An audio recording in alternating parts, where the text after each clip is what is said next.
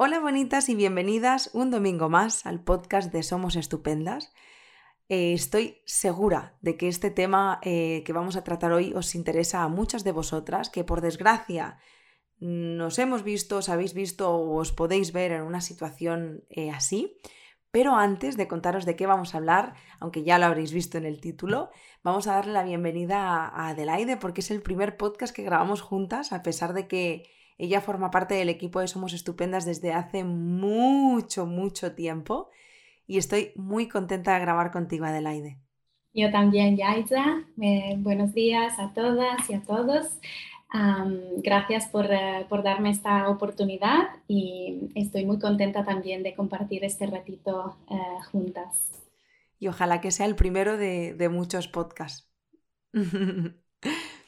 Pues Adelaide, inauguras esta, esta aventura de podcast eh, hablando sobre la infidelidad. Y, justo antes de conectarnos te decía, ¿no? Es que tenía muchas ganas de hablar de este tema porque, porque desgraciadamente es algo que sucede muchísimo y es algo de lo que no se habla. Entonces es como un dolor que se lleva muy en silencio. Pero es importante, ¿no? Poderle darle voz y encontrar espacios como este en el que poder darte cuenta de que desgraciadamente lo que te está pasando no es algo que solo te pasa a ti y que existen formas de, de poder transitar esta situación, ¿no? Y es lo que vamos a ver en este podcast. Exactamente, Yaisa. Has dicho algo muy, muy importante, ¿no? hablamos de, un tema que, constituye en sí mismo el secreto por antonomasia y es por eso que em, las estadísticas, la investigación em, sobre el fenómeno es, em, es poca, ¿no? Es, se subestima, ¿no? Pero en la práctica clínica lamentablemente mm, lo, lo encontramos y en, la, en nuestras vidas Mm, quien más, quien menos ha conectado con este, con este dolor y con este acontecimiento. Totalmente. De, hecho, eh, yo mm, creo que si cualquier persona que nos esté escuchando, incluso eh, nosotras dos, si echamos la, la, mirada un poquito a nuestro alrededor, creo que todas las personas conocemos a alguien que se ha visto en una situación así o, o nosotras mismas, ¿no? Y bueno, lo que ya hemos dicho, que es importante darle voz. Entonces, fíjate que el podcast se llama Trauma por Infidelidad. Y entonces yo me pregunto, ¿por qué definimos como una experiencia traumática una infidelidad? Porque yo nunca me lo hubiera planteado. Mm. Em, entonces, es, es, una pregunta muy interesante, Yaisa, porque es, es un tema que aunque no se haya investigado mucho, por suerte hay otros, hay, muchos autores en realidad que han observado eh, los efectos que, en las personas que han sufrido una infidelidad y han llegado a través de esta observación a comparar el engaño con un verdadero trauma y lo han definido como un trastorno de estrés post-infidelidad, ¿no? porque hay un paralelismo importante con el trastorno de estrés postraumático que ha sido ampliamente documentado. ¿Y uh, por qué? Eh, para contestar a tu pregunta, eh, la infidelidad es un evento traumático en la relación de pareja porque altera dramáticamente las creencias de cada miembro de la pareja hacia sí mismo y hacia eh, las creencias hacia la relación. Y esto provoca un cambio radical a nivel emocional, pero también conductual, que está relacionado con, eh, con la pérdida de control y la imposibilidad de prever el futuro. Y todo esto puede generar mucho malestar, muchas vivencias negativas y síntomas como ansiedad y depresión, por ejemplo en un trauma por infidelidad, lo que es atacado y que genera crisis es el nosotros, ¿no? la idea del we. el sentido de pertenencia, esa exclusividad ¿no? que, que, los miembros de la pareja, con, la, con, la, exclusividad que los miembros de la pareja han fundado la, el vínculo y la relación, a no ser que desde un inicio se haya hablado y establecido mm, que la relación es una relación abierta. Esto sería pero un, otro contexto, otra historia y eh, no, no, no, no, lo incluimos en, este, en esta conversación. entonces, ¿qué te puedo decir? Ah, una cosa importante también es que el trauma por infidelidad y la, la infidelidad es de por sí un acto relacional, ¿no? Y esto es, es muy, muy importante eh, y quiero subrayarlo, ¿no? Porque em, implica eh, la pareja, ¿no? Como membrana, no, no solo eh, los individuos por separado o quién ha cometido la infidelidad. Es un acto relacional, es una cuestión que tiene que ver con la relación. Y lo que se decepciona y se ataca y amenaza es la confianza y las expectativas acerca del otro y de la relación. Por eso es importante ah, remarcar este punto. es cierto que si hacemos un esfuerzo de distanciarnos de nuestros sistemas de valores ah, ah, y de, de, las emociones negativas que inevitablemente vamos a sentir en una situación y una experiencia de este tipo, podemos releer el, el, trauma o lo que ha acontecido y verlo como una comunicación, ¿no? un mensaje que para que la pareja a través de la infidelidad se da. ¿no? Es decir, mm, es como decir, hola, algo no está funcionando como antes y se necesita una, una redefinición. Entonces, eh, es, em, es algo que también se puede ver desde otra perspectiva como un empuje a la definición, definición perdón, de un nuevo equilibrio. pero claro, eh, es algo que tiene, que tiene que ser trabajado y como todo proceso necesita un tiempo. la traición, como, como todo comportamiento, también hay que decir que nace desde una necesidad.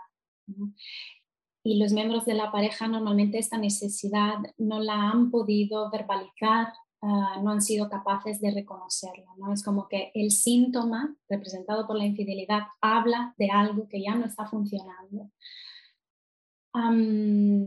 esto no tiene siempre que ver con el otro, es decir, no hablamos ah, de lo que, lo que hace o no hace mi pareja, ¿no? Es decir, hay una necesidad que no está cumplida y entonces ah, vamos a buscar lo que la, culpa en cada uno o las responsabilidades. No me refiero a esto, ¿no? Antes cuando he dicho es un acto relacional no me refería tanto a esto, sino que em, eh, es que cada uno de, cada miembro de la pareja tiene que poderse mirarse dentro ¿no? y mirar eh, eh, al otro y reconocer qué está ocurriendo, ¿no? en qué momento de la relación están, eh, qué experiencias previas han tenido, qué significa para cada uno estar en pareja, qué le supone estar en pareja, porque a veces es justamente el vínculo importante y el amor incondicional que se siente que paradójicamente lleva a, ser infieles, ¿no? porque hay mucho miedo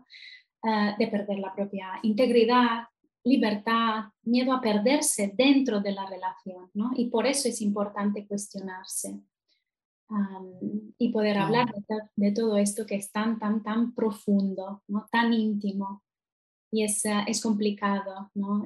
Es, importante no quedarnos en la, en la superficie ¿no? del hecho, que es feo, sí, pero que eh, lleva muchas cosas eh, por detrás. Wow, acabamos de empezar y yo ya te digo, bravo. bueno, brava, ¿no? Em, he, conectado Mm, no tanto que haya conectado, es que eh, de pronto yo en general, en la vida, siempre veo las cosas, ¿no? Aquello que sucede como una oportunidad para, para abrir conversaciones incómodas, para mirar un poquito más hacia adentro, ¿no? O sea, no quiero decir con esto que me alegre de las cosas malas que nos pasan o como en esto, en vivir una infidelidad.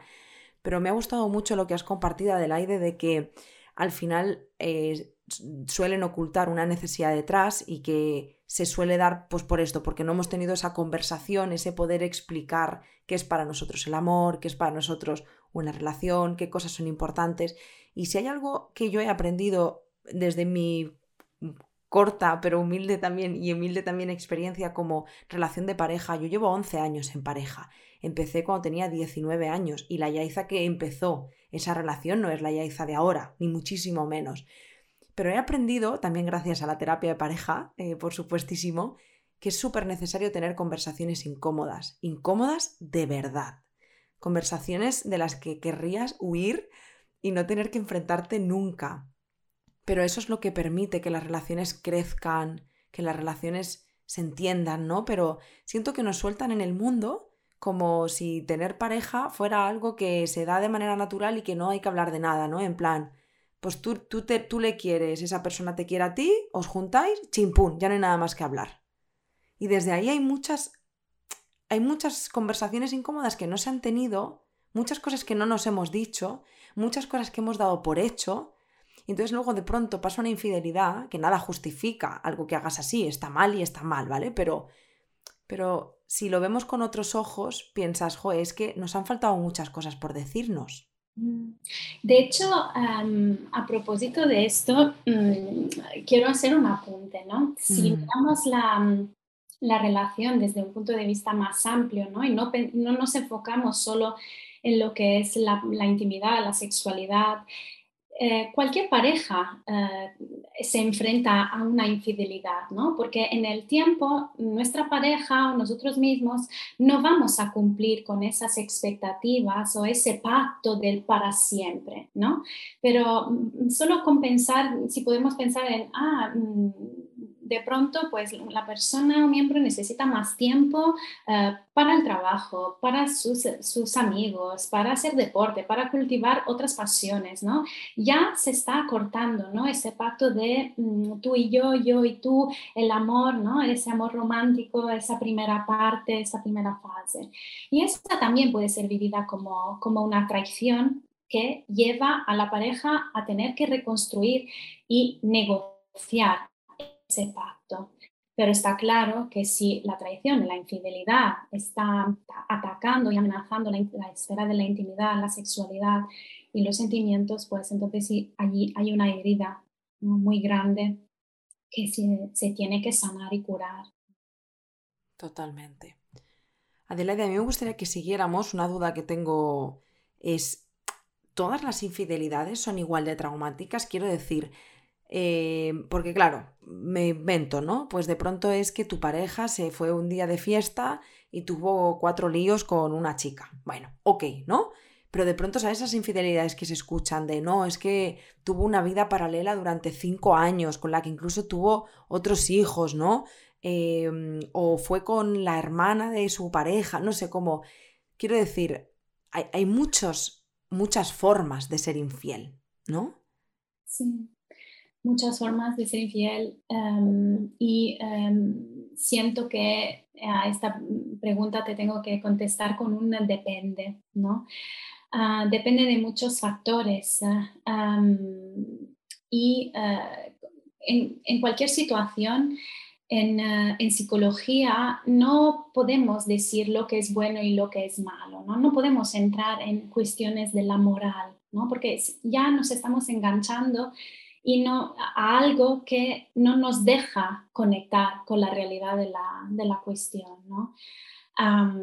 por, por, una pareja, una relación de una noche en una discoteca puede ser algo que destruye completamente el vínculo por otra, no, puede ser una oportunidad, ¿no? Y allí también vuelvo a decir que no, no, no, lo podemos juzgar, estaríamos cometiendo, desde mi punto de vista, un error, emitiendo un juicio, ah, sino que es importante poder entender, ¿no? Y ah, pasar, ¿no? Por esa situación como desde dentro, mirándola, observándola, escuchándola. Claro, si la persona está preparada, preparada y quiere, ¿no? No, no es debo sí o no. No, vamos a ver qué necesita esa persona, qué necesita la pareja, qué, qué se puede hacer.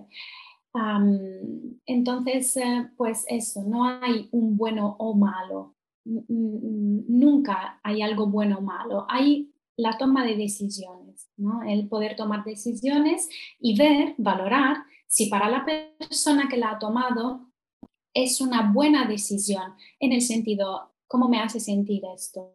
¿no? Eh, estoy cómoda no estoy cómoda, mi vida, nuestra vida sigue, ¿no? y a partir de allí, pues también podemos eh, cambiar de opinión, ¿no?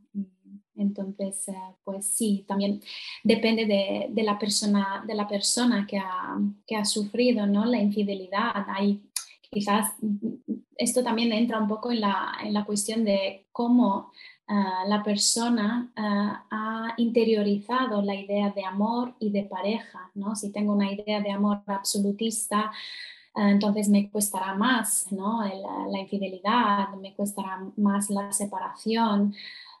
tendré mm, quizás más propensión a desarrollar una, una dificultad, una, una, sintomatología de, de post-infidelidad. ¿no?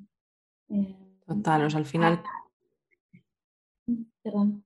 No, no, que justo que cada persona somos un mundo y al final tenemos nuestras propias creencias y lo que quizá para mí es lo más dramático, en plan, esto rompe toda mi confianza, quizá para ti no lo es.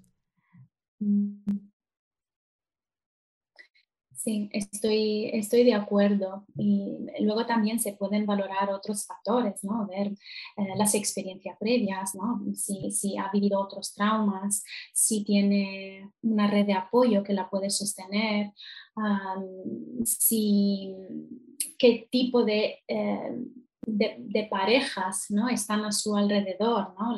en, primer lugar, el, ejemplo, el ejemplo de padres, ¿no? de pareja de padres que ha, que ha tenido. ¿no? Si recientemente ha sufrido otro, otro grande trauma o pérdida, ¿no? la persona reaccionará de una forma u otra frente a una, un evento ah, tan potente. ¿Y cómo es que, cómo afecta la infidelidad en cada uno de los miembros de la pareja. Luego, si te apetece, hablaremos de cómo afecta la relación de pareja, pero tanto para la persona que lleva a cabo esa infidelidad como para la persona que la ha recibido, por así decirlo, ¿de qué forma afecta una experiencia así? Efectivamente, la, infidelidad afecta a los individuos y la pareja. Y eh, cuando hablamos de individuos, eh, hablamos de, las dos, de los dos miembros de la pareja.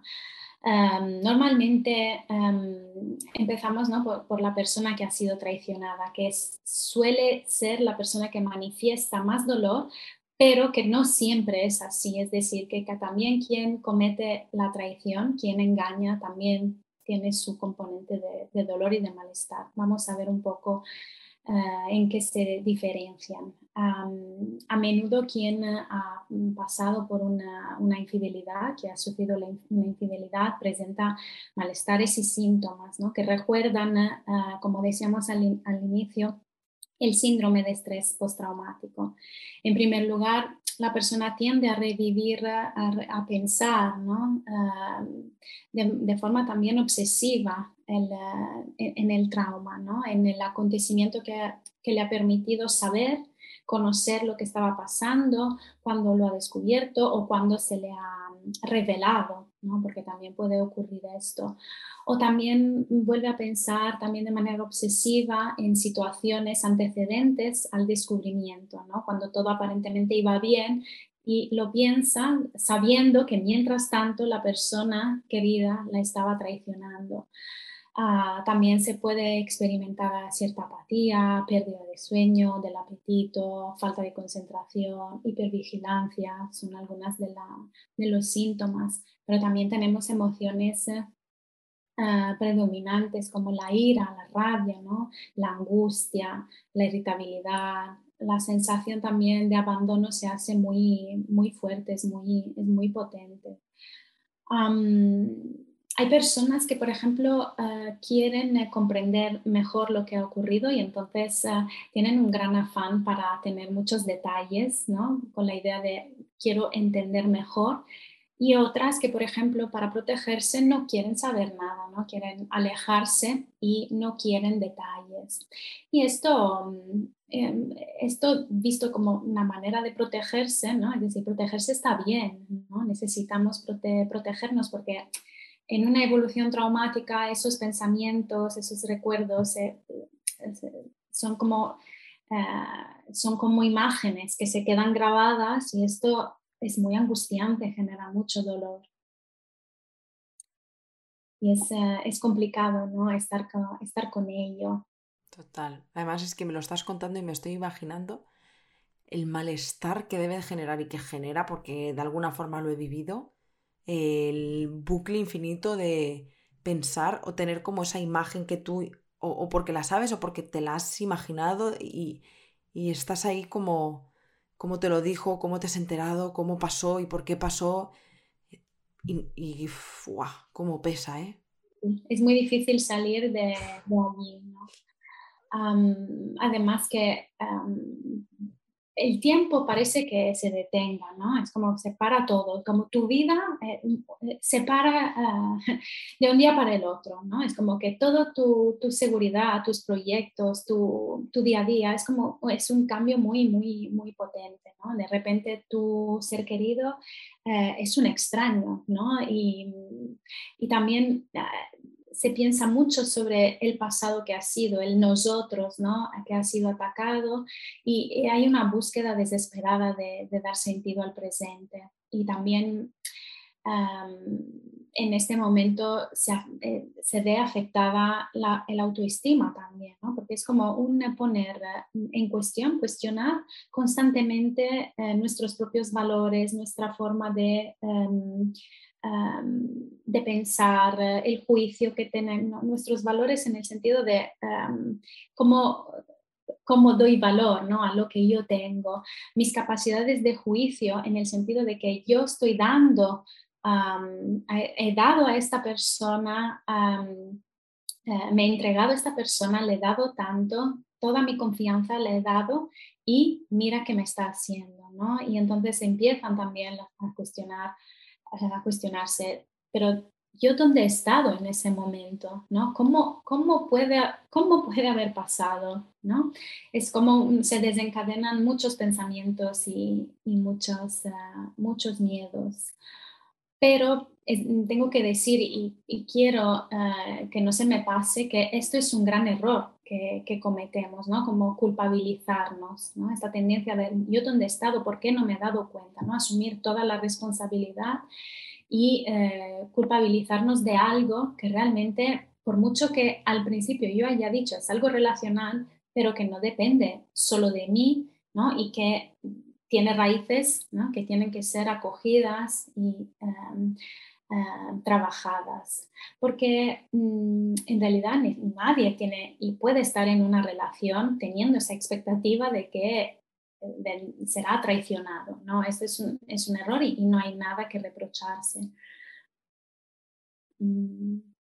¿Y cómo lo vive la persona que lo, que lo, que lo lleva a cabo? Porque fíjate que has dicho una cosa muy interesante, volviendo a lo que decíamos al principio del podcast, que siempre vemos a las personas, ¿no? Incluso cuando hicimos el movimiento el año pasado, el año pasado de Adopta un Hater, donde hablábamos del odio, decíamos, ¿no? En una frase, detrás de un comentario de odio hay dos personas que lo sufren, quien lo recibe y quien lo da. Y yo creo que, como todo en esta vida, nos pasa un poco en todas las situaciones, que creo que lo fácil, lo, simple y, lo que la gran mayoría de la sociedad lleva a cabo, un poco también para... Eh, nos movemos desde ahí, ¿no? En plan, pues mm, maldito que me ha hecho esto, ¿no? Ya, pero también es un ser humano, ¿no? Que, que, tiene cierto dolor, eh, ¿cómo, ¿cómo puede vivir esa experiencia la persona que lleva a cabo esa infidelidad? Em, em, aunque puede parecer em, extraño, ah, la persona que ha cometido el, engaño, que ha sido infiel, experimenta muchas emociones eh, desagradables. En primer lugar, la culpa, la vergüenza, el miedo, el miedo, por ejemplo, a, ser descubierto o, y que esto da ya, paso a una crisis de pareja, ¿no? Y también eh, mucho estrés a veces de, tener eh, una doble vida, ¿no? Porque esto tiene que ver con, el hecho de que hay el peso del síntoma, porque sí, la infidelidad la consideramos como un síntoma, al que se añade ¿no? el tener que mantenerlo en secreto. y, eh, y, no es fácil convivir, convivir con esto, ¿no? Quizás Mm, algunas personas pueden pensar, ya, pero se lo ha buscado, ¿no? Y allí hay que reconducir de nuevo. Eh, que ha ocurrido, ¿no? Ha ocurrido, es verdad que hay una implicación, hay responsabilidad, pero ojo a atacar, ¿no? Ah, en este sentido y sin ah, quedándonos en, esta, en esa superficialidad, ¿no? Es, es un momento doloroso y a veces es em, la persona incluso que más sufre, ¿no? Incluso cuando a raíz de un trabajo de pareja, por ejemplo, pues se, se hayan trabajado varias cosas, incluso el perdón, y sean aparentemente preparados para avanzar, pues la persona que ha traicionado es la persona que a la que le cuesta mucho más, ¿no? Es como que ni siquiera se puede reconocer, ni siquiera se puede mirar al espejo cuando se han destapado todas las razones que la han llevado o la han llevado a cometer una, infidelidad. Y yo me pregunto, Adelaide, ¿existe algún perfil de persona? Eh, porque me temo que es lo que muchas personas están preguntando, incluso yo misma, ¿no? Que literalmente ponga, o sea, el, ser infiel sea un mecanismo constante, esté con quien esté, o sea, como algo que se repite, que lo hace eh, a menudo y que se desprenda de esa culpa, o sea, plan, que sea más como una forma casi de relacionarse, ¿sabes? Este perfil, no sé si es un perfil narcisista, no sé, me estoy colando, ¿eh? Quizá, pero ¿existe este perfil de persona? En plan, es que a mí me la bufa hacer esto.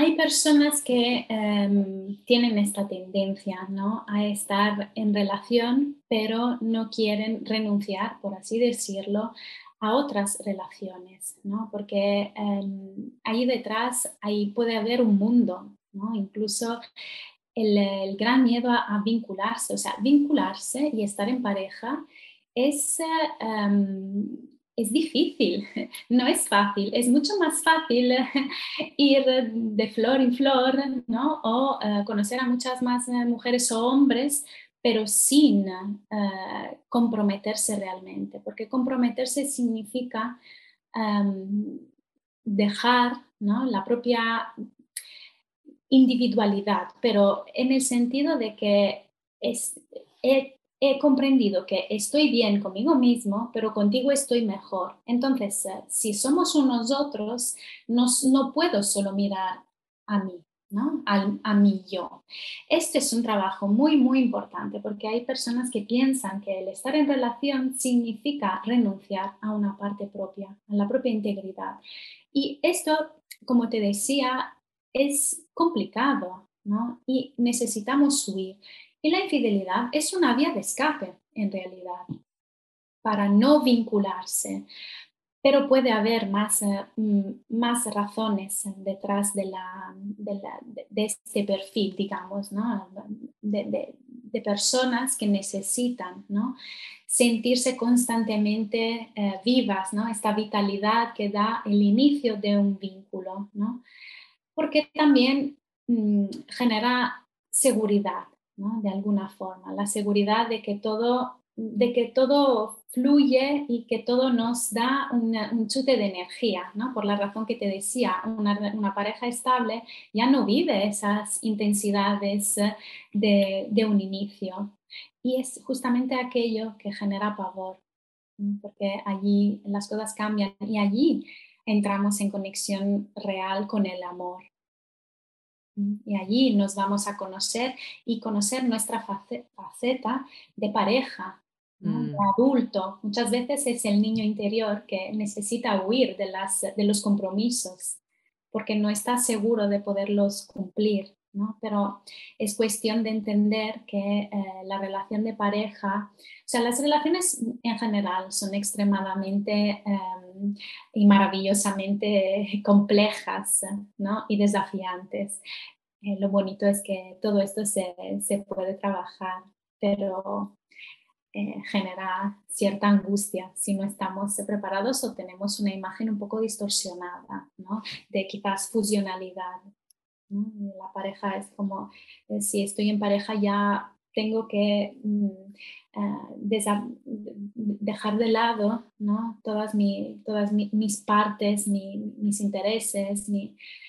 Un individuo no puede aguantar esto para toda la vida. el gran desafío es estar conectados, eh, pero también mantener la propia autonomía para los, eh, los, miembros.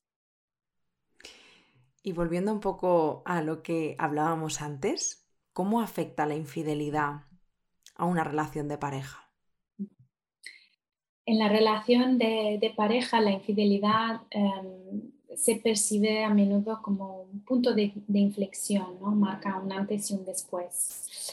Y como, como síntoma mm, señala que algo va mal, ¿no? entonces es em, necesaria una redefinición. Eh, es como que se hace, mm, se hace presente. Ah, una crisis ah, subyacente. Ah, entonces es una amenaza y hay que Mm, ser capaces de trabajarla o rompiendo la relación o revisionando el, pacto, revisionándolo y negociando el pacto. Entonces, como cualquier acontecimiento traumático, es, mm, requiere una elaboración, ¿no? atravesar, estar con ciertas emociones muy desagradables. Entonces, mm, es un momento que puede ser muy destabilizante, ¿no? es desestabilizador para, para los dos. Y, y, allí se trata de reconocer, de expresar, de acoger y transformar ¿no? todo lo que esto, eh, ese acontecimiento ha, ha, llevado en la relación. ¿no? Entonces hablamos de la rabia, el dolor, la desilusión, es mm, cuidar y, y sanar esa, esa herida Ah, que puede ser muy profunda. Y mm, al igual que otras dificultades, eh, em, pues es importante reconocer eh, cuál es la amenaza que está por debajo. ¿no? ¿Qué hay debajo de ese síntoma? ¿no? ¿Qué nos ha llevado a este punto en el que estamos? Exactamente. Yo creo que, yo creo que en este punto del podcast habrá muchas personas preguntándose la, grandiosa y famosa pregunta de perdonar o no una infidelidad. creo que este es el gran temazo que da como para otro podcast, ¿no? Pero totalmente, pero ¿qué, hacemos con esto? O sea, es, hay algo que ya hemos dicho que, que no hay nada bueno o malo, ¿no? Que no está lo correcto y lo incorrecto. Pero para aquellas personas que se estén preguntando si es lo óptimo o no, esto del perdón, lo perdono o no lo perdono, ¿qué podemos decir? El perdono es un punto fundamental, que eh, como tú has dicho, podríamos hacer un otro podcast, porque perdonar también tiene muchos significados. ¿no? Eh, por, por, los seres humanos cada uno tiene su idea. Eh, puede ser asociado como al ser débil, eh, al someterse o quizás no, como algo bonito. Entonces allí pues a ese punto se puede llegar ¿no? a trabajar sobre el perdono y preguntarse, ¿estoy preparado, preparada o no? Pero es un punto al que podemos llegar después de haber trabajado otras, eh, otras cosas, ¿no? Y allí mm, siento repetirme con él, mm, depende en el sentido de que em, no hay una respuesta buena o mala, del perdono o no perdono. Em, hay, que, hay que ver La, en, qué, en qué punto estamos en ese momento. Si estamos, si la persona está preparada o no preparada para perdonar y perdonarse. Porque, como he dicho muchas veces, quien ha cometido la infidelidad no puede sostener este peso y a veces es la persona que menos puede perdonar. es curioso esto, pero es, em, es, un peso muy, muy, muy grande. Y, y, que, y que, bueno, entiendo también, Adelaide, que mm, existen muchas formas de perdonar. A veces también perdonar no implica continuar o no con esa relación. A veces perdonar es simplemente perdonar por podernos liberar de, esa, de, esa, de ese peso y no continuar con esa relación o perdonar y sí continuar. O sea que en realidad existen muchas formas de hacerlo y como ya has dicho, pues no hay ninguna que sea correcta en realidad. Exactamente. No hay, no hay una forma correcta o incorrecta. El perdono mm, se puede dar también para ah, poner un punto ¿no? a la relación. a decir, para decir hemos llegado hasta aquí y ya no tenemos mm, herramientas o lo que nos ha funcionado hasta ahora ya no nos funciona, ya necesitamos ah, otro mm, necesitamos un cambio en nuestras vidas. Y, el punto de partida, lo ideal sí sería el poder perdonar, pero a veces, eh, sobre todo en, situaciones donde hay ruptura, pues eh, las personas se quedan con, con, con mucho dolor y, mucha angustia y, rabia hacia el otro. Y, mm, pienso que eh, ahí podemos utilizar o, cada uno puede tener muchos recursos para hacer frente a, una infidelidad. seguramente tener un gran apoyo social o el sostén de la familia Ah, es, es, un gran paso hacia adelante, pero a veces no, no, no es suficiente y se necesita un terreno más neutral, donde haya un facilitador, como por ejemplo ah, en, un proceso de, terapia de pareja. Puede ser, ah, se puede generar, regenerar algo nuevo con la ayuda de, de un profesional que realmente acompaña. Sí, y justo te iba a hacer esta pregunta, ¿no? Para terminar, si, si hay una persona que, puede estar viviendo una experiencia así o que se la encuentra en, un futuro, eh, ¿qué podemos hacer frente a una situación así? Em, como te decía antes, el, el, recurso de la terapia de pareja es un gran recurso. Mm, más que nada por, la neutralidad del espacio terapéutico, porque es muy difícil que un, familiar, una, hermana, una amiga, un amigo ah, no mm, nos apoyen sin un juicio, porque están muy dentro de la situación ¿no? y las emociones Ah, tapan mucho la, realidad, no, no, no, nos permiten ser ah, y pensar y hablar desde esa, posición neutral. Entonces, todo eso puede llegar a confundir la persona, a, a, cuestionarse mucho y no saber salir de lo que tengo que hacer, lo que es bueno, lo que es malo. Se queda ahí en esa parte de, moral, ¿no? del debo, no debo, sin llegar a conectar con las necesidades eh, propias y, hacia la pareja. ¿no? Por eso el contexto terapéutico es un contexto seguro, ¿no? donde es protegido también. Ahí podemos dar espacio a nuestras emociones, las emociones negativas, al conflicto que se ha generado. Y esa seguridad, ese espacio eh, protegido permite y favorece el, la conexión eh, con, esas partes eh, profundas que hemos mencionado, mencionado antes. y se pueden, se pueden hacer cosas muy bonitas en un espacio terapéutico. hace falta el compromiso, la motivación y también coraje. Coraje por, por lo que, por, por enfrentarse a, lo que ha ocurrido y estar con, uh, transitar esa culpa, vergüenza, rabia y todo aquello. Entonces, es, el coraje es una, es una componente importante también. Tanto para la terapia de pareja como para la individual, el coraje, eh, bueno, la terapia es de valientes, o sea, definitivamente. Y doy fe de que la terapia de pareja es algo mágico, creo que es en muchas ocasiones la gran olvidada Em, hay, menos parejas de las que personalmente me gustaría que la tienen presente como una opción. Y creo que el, crecimiento en pareja es, es definitivamente un antes y un después. Mm, y creo que no solo por un motivo de infidelidad. O sea, hay muchas veces que es pues que no nos estamos entendiendo, em, que hay un cambio en las etapas eh, vitales, que, em, que la terapia de pareja es un recurso súper valioso, muy, muy, muy valioso.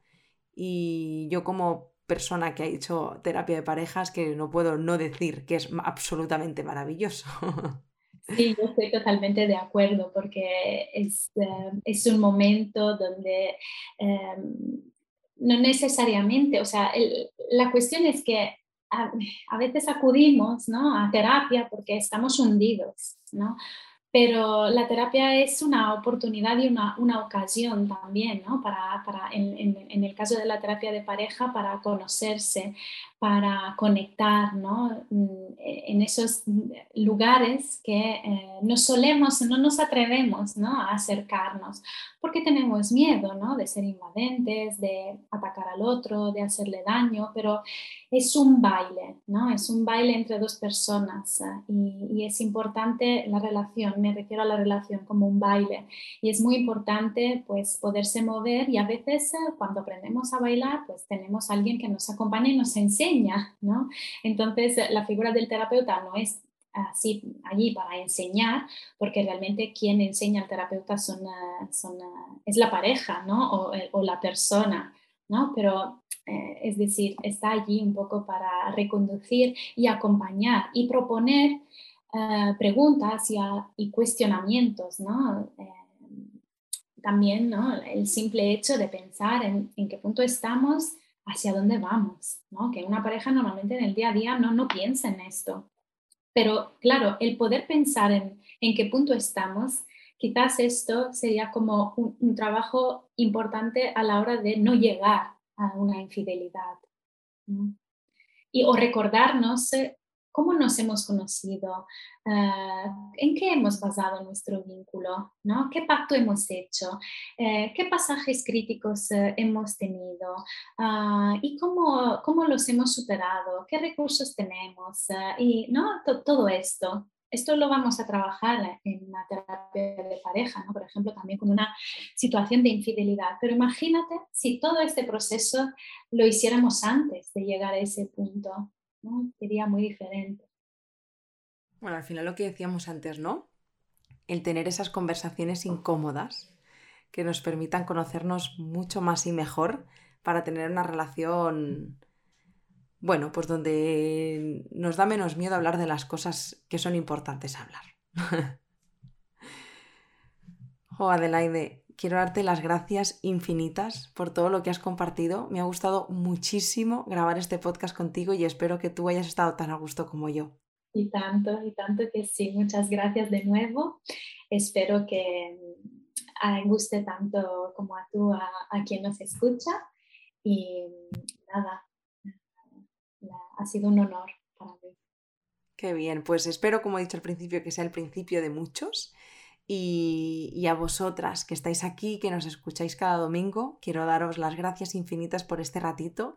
Si nos habéis escuchado de, en el coche, dando un paseo, sea donde sea que estéis, os mandamos un abrazo muy fuerte. Recordar que, que si te encuentras en esta situación, pues no estás sola, que podemos ayudarte y que, y que es algo que nunca digo, pero que también ofrecemos terapia de pareja eh, si en algún momento sientes que, que lo necesitas, ¿no? que lo necesitáis.